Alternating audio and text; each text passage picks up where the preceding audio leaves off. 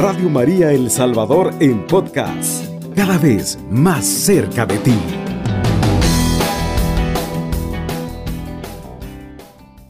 Bienvenidos amigos nuevamente al programa, esta franja mariana que pretende transmitir de manera apologética porque es que la Iglesia durante 20 siglos ha amado a nuestra Santa Madre. Este día quiero compartir con ustedes un tema muy especial eh, que lo he titulado La Casa de la Divina Sabiduría, es decir, la Virgen María. Para comprender un poco sobre este tema, pues quisiera conversar eh, sobre algo que ha desarrollado un gran santo eh, y, y, que siempre él estuvo muy cerca de la Virgen María, que era San Bernardo Abada. Sobre San Bernardo, ya en el último programa pude comentar algo, especialmente eh, durante la Semana Santa, eh, donde él expresaba los dolores de la Virgen María durante la pasión de Jesucristo. Ese fue el tema de, de la última vez. Y pues cuando uno encuentra la riqueza de la iglesia, donde existen tantos santos que, que aman a nuestra Santa Madre, encontramos eh, poder desarrollar más temas que no se nos pueden escapar y que tenemos que aprender. La casa de la divina sabiduría es un tema que ha desarrollado este santo y él habla de lo siguiente, como hay varias sabidurías, entonces nosotros debemos buscar qué sabiduría edificó para sí la casa. Es decir, el santo dice que hay una sabiduría de la carne, que es enemiga de Dios, y una sabiduría de este mundo que es insensatez ante Dios. Estas dos, eh, según también el apóstol Santiago, son terrenas, animales y diabólicas. Estamos hablando de la sabiduría de la carne y la insensatez ante Dios. Entonces, según estas sabidurías, se llaman sabios eh, los que las propagan, los que hacen prácticamente el mal y no saben hacer el bien los cuales se pierden y se condenan en su misma sabiduría, como está escrito. Cogeré a los sabios en su astucia. Entonces, también dice, perderé la sabiduría de los sabios y reprobaré la prudencia de los prudentes. Y ciertamente continúa mencionando el santo que le parece que tales sabios de estas sabidurías se adaptan digna y competentemente el dicho de Salomón vi una malicia debajo del sol, el hombre que se cree ante sí ser sabio. Ninguna de estas sabidurías, ya sea de la carne, ya sea la del mundo, edifica, más bien destruyen cualquier casa que habiten. Fíjense bien. Pero hay otra, por supuesto, otra sabiduría que viene de arriba, la cual primero es pudorosa, después es pacífica y es Cristo, virtud y sabiduría de Dios, de quien dice el apóstol, al cual nos ha dado Dios como sabiduría y justicia, santificación y redención. Entonces, recordemos que el tema de este día es la casa de la divina sabiduría, la Virgen María. Esta sabiduría que era de Dios vino a nosotros del seno del Padre y edificó para sí una casa. ¿Cuál es esta casa? Pues a María Virgen, su madre, en la que talló siete columnas. Vamos a hablar un poco sobre estas columnas. ¿Qué significa tallar en ella siete columnas, sino hacer de ella una digna morada con la fe y las buenas obras? Entonces continúa el santo, el santo diciendo que el número ternario perteneciente, perdón, pertenece a la fe en la Santa Trinidad y el cuaternario a las cuatro principales virtudes. Veamos que estuvo la Santísima Trinidad en María, es decir, eh, el santo se refiere a la presencia de la majestad en la que solo el Hijo estaba por la asunción de la humanidad, lo atestigua el mensaje, el mensajero celestial, es decir, el ángel Gabriel, quien abriendo los misterios ocultos le dice, Dios te salve, llena de gracia, el Señor es contigo. Y enseguida y posteriormente, el Espíritu Santo vendrá sobre ti y la virtud del Altísimo te cubrirá con su sombra. He ahí que se tiene el Señor, que se tiene la virtud del Altísimo, que eh, tiene la Virgen al Espíritu Santo, que tienen al Padre, al Hijo y al Espíritu Santo. Ni puede estar el Padre sin el Hijo o el Hijo sin el Padre o sin los dos el que procede de ambos, el Espíritu Santo. Según lo dice el mismo Hijo, yo soy, yo estoy en el Padre y el Padre está en mí. Y otra vez dice también, el Padre que pertenece en mí, ese hace los milagros. Entonces es claro que en el corazón de la Virgen estuvo la fe de la Santísima Trinidad. A esto nos referimos con la, la casa de la divina sabiduría, la Virgen María. Entonces, hablábamos eh, de, de, siete columnas, ¿no? Pero vamos a hablar de cuatro en este momento. ¿Qué poseyó las cuatro principales virtudes como cuatro columnas? Pues vamos a saber. Primero, veamos si tuvo la fortaleza, ¿no? Ahora, se puede contestar esto de la siguiente manera. ¿Cómo pudo estar lejos esa virtud de aquella que, regaladas y despreciados los deleites de la carne, se propuso vivir solo para Dios virginalmente? Si no me engaño, dice el santo, esta es la Virgen de la que se lee en Salomón. Lo siguiente, ¿quién encontrará a la mujer fuerte? Pues ciertamente su precio es de los últimos confines, la cual fue tan valerosa que aplastó la cabeza de aquella serpiente a la que dijo el Señor, pondré enemistad entre ti y la mujer y tu descendencia y su descendencia, ella aplastará tu cabeza. Que fue templada, prudente y justa. Aquí completamos las cuatro columnas, pues lo comprobamos con luz más clara en la alucación del ángel y en la respuesta de ella. Habiendo saludado tan honrosamente el ángel diciéndole, Dios te salve llena de gracia, ella no se ensoberbeció por ser bendita como un singular privilegio de la gracia, sino que cayó y pensó dentro de sí qué sería este insólito saludo. Entonces, reflexiona el santo, ¿qué otra cosa brilla que en esto sino la templanza? Y es cierto, ¿no? Más cuando el mismo ángel la ilustra sobre los misterios celestiales. Ella preguntó diligentemente cómo concebiría y daría luz la que no conocía varón.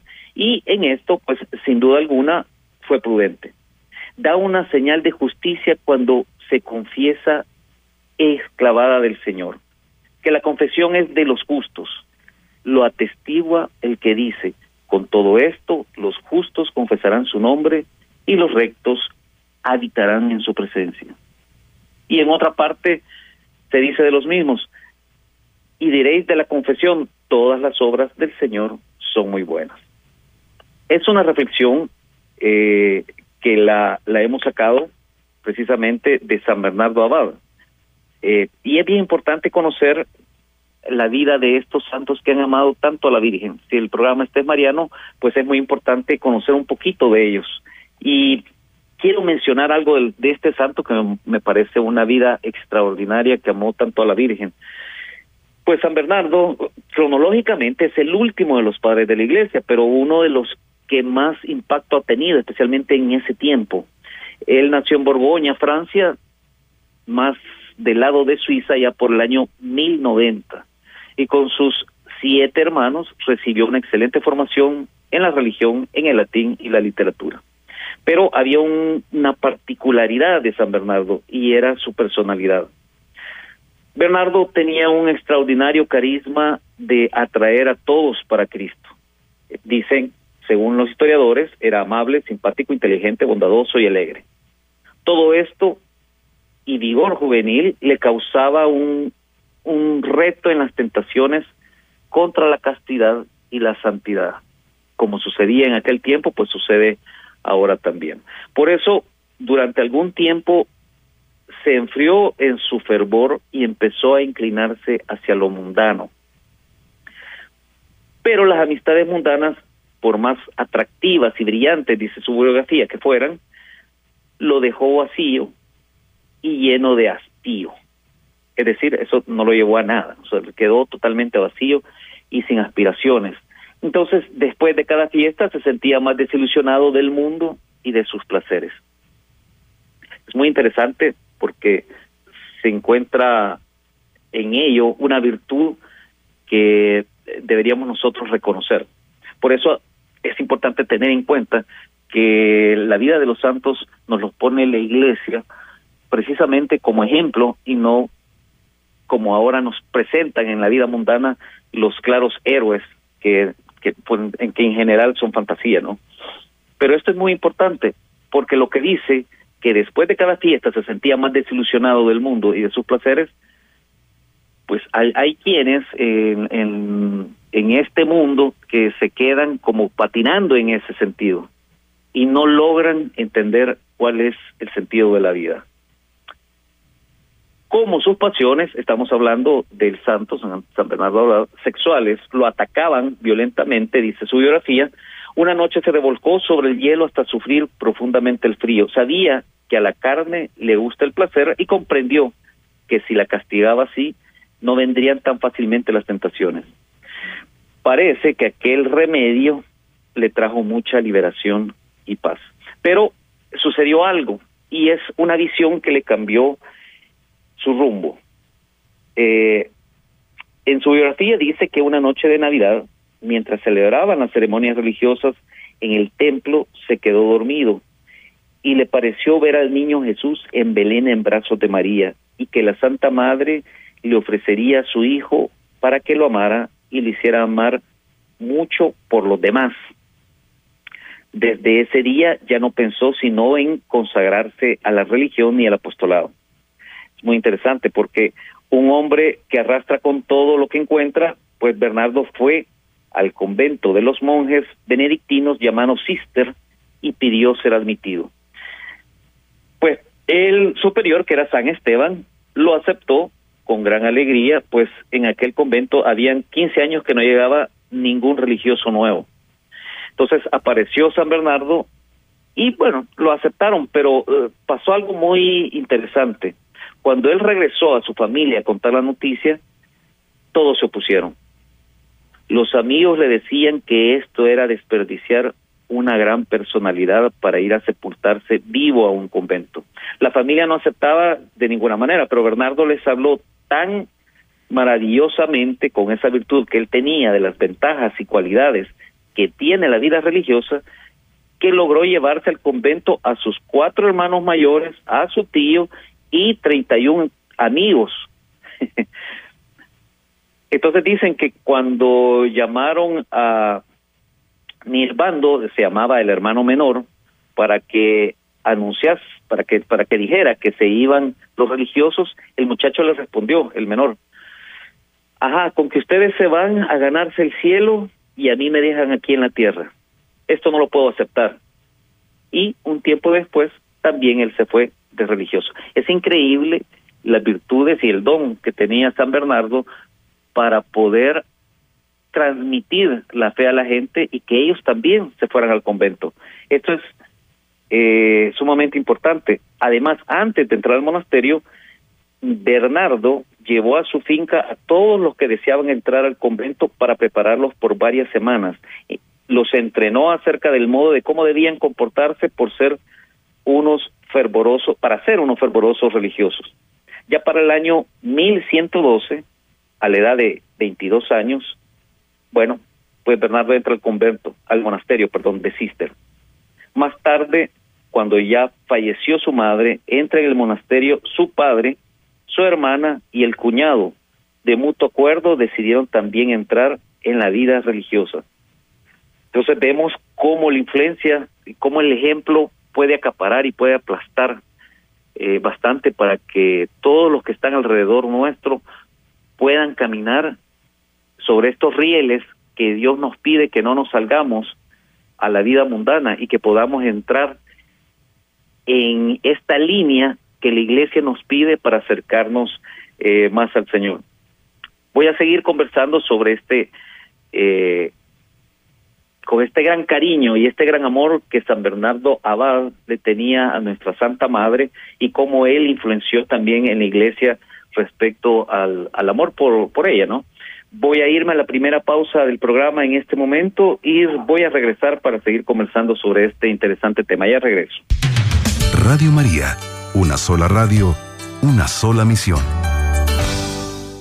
Bien amigos, estamos de regreso eh, en este interesante tema. Estamos conversando sobre el, la vida en este momento de alguien que amó mucho a nuestra Santa Madre, la Virgen María, como lo es San Bernardo de Claraval, o San Bernardo Abada. Eh, creo que vale la pena entrar a conocer parte de la vida de estos maravillosos santos que amaron a nuestra Santa madre y la influencia que ellos tuvieron en la iglesia con el paso del tiempo para que nosotros ahora realmente recemos tanto a nuestra Santa Madre. En la historia de la iglesia siempre ha sido difícil encontrar a otro hombre que haya sido dotado por Dios de un poder de atracción tan grande para llevar a gente a la vida religiosa. Como dije antes de la primera pausa del programa, San Bernardo de Claraval llevó cualquier cantidad de familiares, a todo, casi todos sus hermanos, a la vida religiosa. Y él continuó con esto. Entonces, por supuesto, que eso fue un don, como decía anteriormente, eh, o que haya sido dotado por Dios con este poder para poder hacerlo. Es, las, las muchachas, dice en su biografía de aquel tiempo, tenían terror que el novio hablara con él porque se lo podía llevar para el convento. Eso es lo que dice el, eh, en su biografía. Eh, y es muy interesante. En las universidades, en los pueblos, en los campos, eh, los jóvenes, al oírle hablar de las excelencias y ventajas de la vida en un convento, se iban en numerosos grupos que él los instruyera y los formara como religiosos. Entonces, durante su vida fundó más de 300 conventos para hombres e hizo llegar a gran cantidad a muchos de sus discípulos. Lo llamaban el cazador de almas y vocaciones.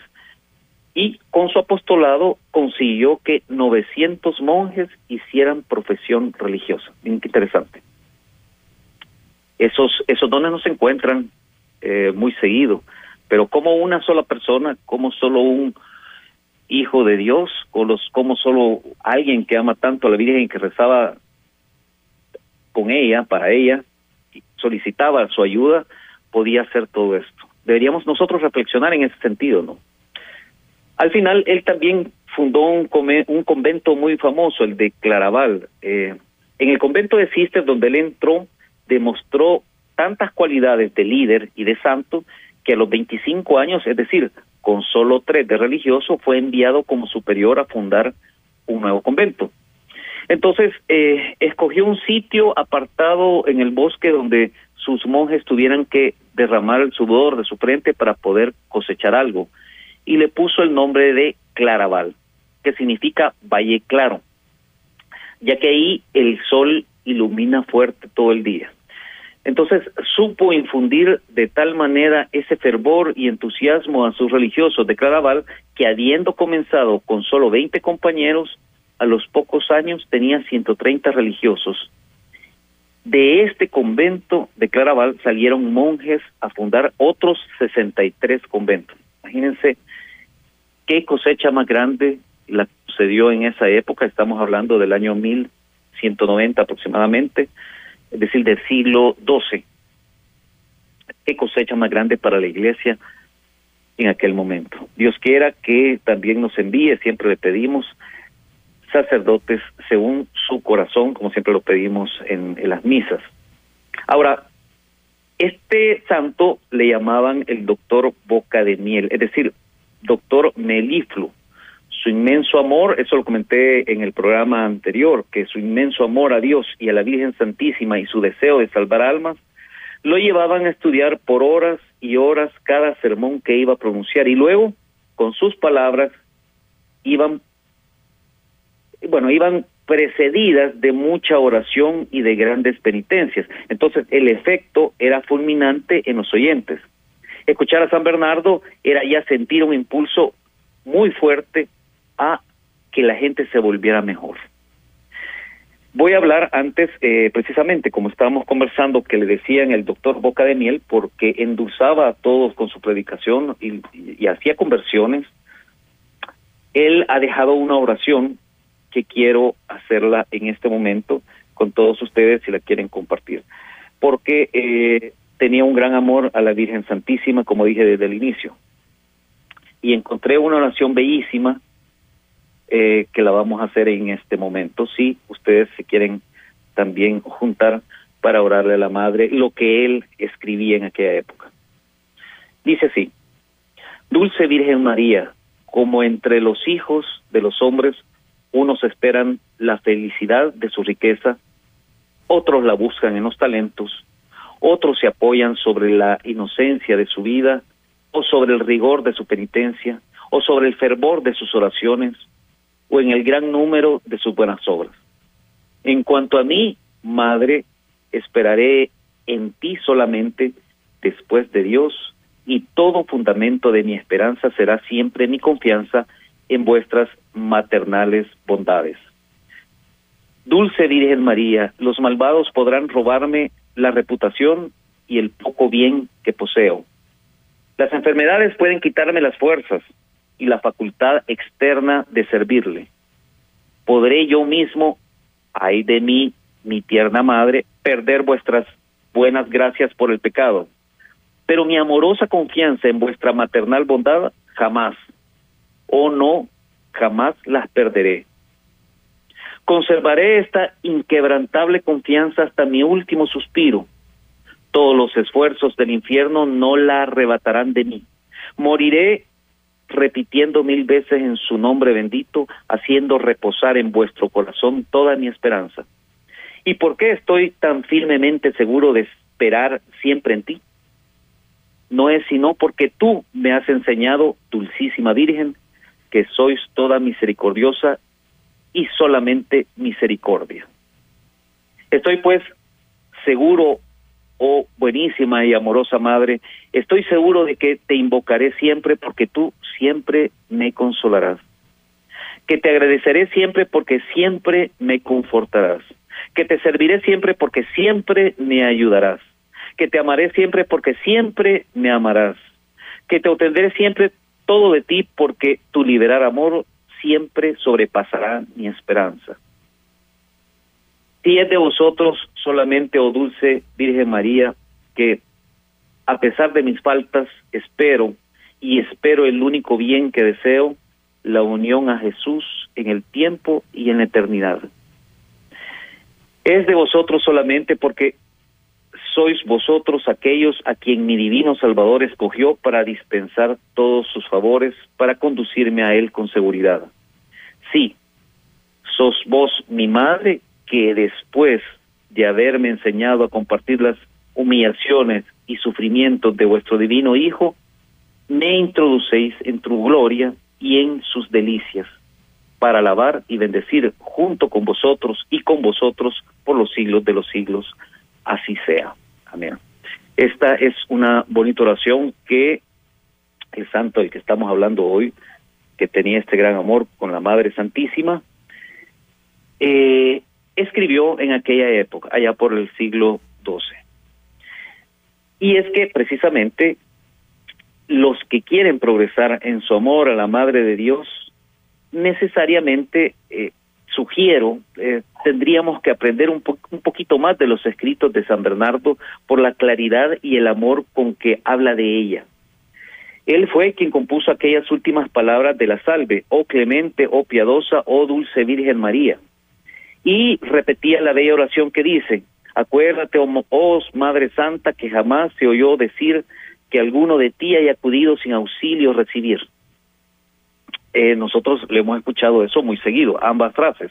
Eh, lo dije en el programa pasado, lo repito ahora para que ya sepamos que es desde el siglo XII que se está repitiendo esta oración a nuestra Santa Madre y no como posteriormente han querido hacernos ver que son inventos recientes de la Santa Iglesia Católica cuando no es así.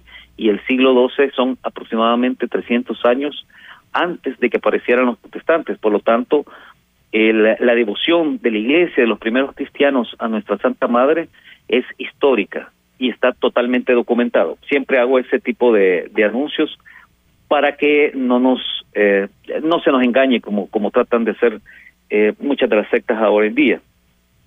Entonces, sí, fue este santo, fue este santo el que dijo estas solemnes frases y que nosotros recordamos siempre, oh clemente, oh piadosa, oh dulce Virgen María, y además, acuérdate, oh Madre Santa, que jamás se oyó decir que alguno de ti haya acudido sin tu auxilio recibir. Parece que al final lo decimos de otra forma, nunca se ha escuchado que hayas dejado solo a alguien en tus pedidos. El, cuando, cuando escuchaban esto, el pueblo vibraba de emoción cuando se le escuchaba aclamar desde el púlpito con voz sonora e impresionante, y su biografía de este maravilloso santo, eh, San Bernardo Abad. Dice que si se levantan las tempestades de tus pasiones, mira la estrella, escribía el santo, invoca a María. Si la sensualidad de tus sentidos quieren hundir la barca de tu espíritu, levanta los ojos de la fe, mira a la estrella, invoca a María. Si el recuerdo de tus muchos pecados quiere lanzarse al abismo de la desesperación, lánzate, lanza una mirada a la estrella del cielo y rézale a la Madre de Dios. Siguiéndola no te perderás en el camino, invocándola no te desesperarás y guiado por ella llegarás seguramente al puerto celestial. Esto lo escribió San Bernardo y es algo sumamente eh, bellísimo porque pues nosotros estamos en este mundo y pasamos siempre cualquier cantidad de tropiezos, enfermedades, problemas, etcétera. Entonces, creo que eh, vale la pena volverlo a escuchar. Si se levantan las tempestades de tus pasiones, mira la estrella, invoca María. Si la sensualidad de tus sentidos quieren hundir la barca de tu espíritu, levanta los ojos de la fe, mira la estrella, invoca María. Si el recuerdo de tus muchos pecados quiere lanzarte al abismo de la desesperación, lánzale una mirada a la estrella del cielo y rézale a la Madre de Dios. Siguiéndola no te perderás en el camino, invocándola no te desesperarás, y guiado por ella llegarás seguramente al puerto celestial. Estos bellísimos eh, sermones también son leídos hoy después de tantos siglos, imagínense, con realmente verdadera satisfacción y gran provecho. Voy a quedarme hasta aquí en esta para entrar a la segunda pausa del programa y vamos a seguir conversando sobre este interesante tema, sobre este interesante tanto santo que tanto amaba a nuestra Santa Madre, San Bernardo Abad. Ya regreso luego de la segunda pausa. 24 horas contigo. La voz de María en tu hogar. 107.3 FM. Radio María. Bien, estamos de regreso eh, en este programa que estamos conversando esta vez sobre el amor a nuestra Santa Madre de uno de los santos, como lo es San Bernardo Abad, eh, que vivió en el siglo XII. Eh, de él ha surgido grandes frutos de la Iglesia que pudo poderse eh, comprobar eh, sobre su crecimiento, la fundación de tantos conventos, etcétera, que es lo que estamos conversando anteriormente. Y uno de sus bastiones que él decía era la oración a nuestra Santa Madre, pedir su intercesión para que nos ayude en todos los proyectos que tengamos aquí, en nuestras angustias, en nuestros problemas.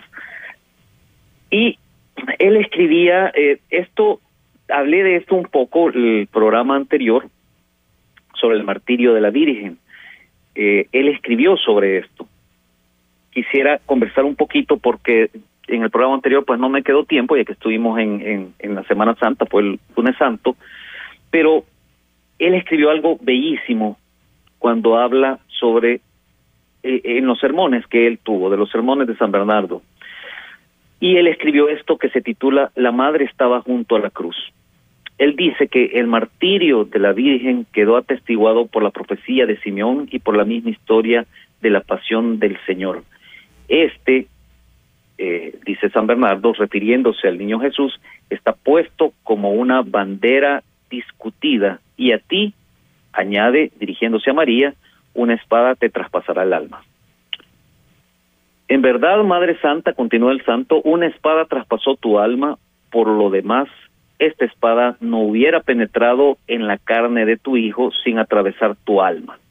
Fíjense cómo el santo relaciona las dos cosas y continúa diciendo que después que aquel Jesús que es de todos, pero que es tuyo de un modo especialísimo, dirigiéndose a la Virgen, hubo expirado, después de que hubo expirado, la cruel espada que abrió su costado, sin perdonarlo aún después de muerto, cuando ya no podía hacerle mal alguno, no llegó a tocar su alma, pero sí atravesó la tuya, le dice a María, porque el alma de Jesús ya no estaba ahí, en cambio, la tuya no podía ser arrancada de aquel lugar. Por tanto, la punzada del dolor atravesó tu alma, le dice a María, y por eso, con toda razón, te llamamos más que mártir, ya que tus sentimientos de compasión superaron las sensaciones del dolor corporal.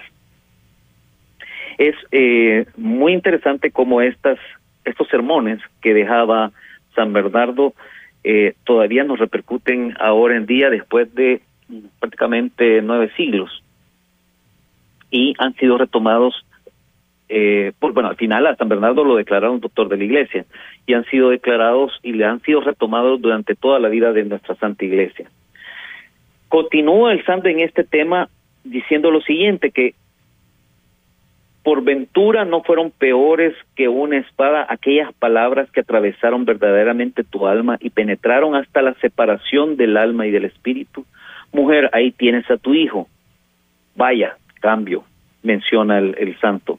Se entrega a Juan en sustitución de Jesús, al siervo en sustitución del Señor, al discípulo en lugar del maestro, al hijo de Zebedeo en lugar del hijo de Dios, a un simple hombre en sustitución del Dios verdadero. ¿Cómo no había de atravesar tu alma, le dice el santo a, a, nuestra Santa Madre, tan sensible estas palabras cuando aún nuestro pecho, duro como la piedra, ya ahí se está hablando de nosotros, ¿no? Aún nuestro pecho, duro como la piedra o el hierro, se parte con solo recordarlas. No se admiren, hermanos, de que María sea llamada mártir en el alma, que se admire el que no recuerde haber oído cómo Pablo pone entre las peores culpas de los gentiles el carecer de piedad. Nada más lejos de las entrañas de María y nada más lejos debe estar de sus humildes servidores. Em, pues bueno, ese es uno de los sermones, el sermón es, es, sumamente más largo, pero me parece que, que vale la pena recordar algunos de los escritos eh, y como dije anteriormente, en la historia de la iglesia es difícil encontrar a otro hombre que haya sido dotado por Dios de un poder de atracción tan grande para llevar gentes a la vida religiosa como San Bernardo Abad. Por eso vale la pena eh, leer, estudiar. Yo los invito a que si puedan encontrar eh, parte de sus escritos, aprovechen a leerlos. Vale la pena. San Antonio, perdón, San Bernardo Abad fue eh, uno de sus grandes deseos era permanecer en su convento dedicado a la oración. Y estas son ya palabras para ir finalizando el programa. Pero el sumo pontífice en esa época, los obispos, los pueblos y los gobernadores le pedían continuamente que fueran a ayudarles, o sea, le pedían ayuda a él. Y él estaba siempre pronto a prestar su ayuda donde quiera que pudiera ser útil, por supuesto. Ya al final, con una salud sumamente débil, porque los primeros años de religioso los dedicó a hacer demasiadas penitencias y se le dañó, eh, entenderíamos que el sistema digestivo, pero sin embargo él recorrió toda Europa poniendo la paz donde habían guerras, deteniendo las herejías, corrigiendo errores, animando a los desanimados y hasta reuniendo ejércitos para defender la santa religión católica. Era el árbitro aceptado por todos, exclamaba, a veces no me dejan tiempo durante el día ni siquiera para dedicarme a meditar. Pero esta gente están tan necesitadas y sienten tanta paz cuando les, se les habla que es necesario atenderlas. Eso es lo que él ponía en su biografía. Ya, eh, ya en las noches, pues él pasaría horas dedicado a la oración y a la meditación. Sería bueno verse en un espejo y ver si realmente nosotros logramos eso, porque nos quejamos del trabajo diario, pero logramos hacer la meditación, oramos realmente. En esa época un hombre bien preparado le pidió a San Bernardo que lo recibiera en su monasterio de Claraval. Para probar su virtud, lo dedicó las primeras semanas a transportar carbón, lo cual hizo de muy buena voluntad. Este hombre llegó a ser un excelente monje y más tarde fue nombrado sumo pontífice. Ese fue Honorio III.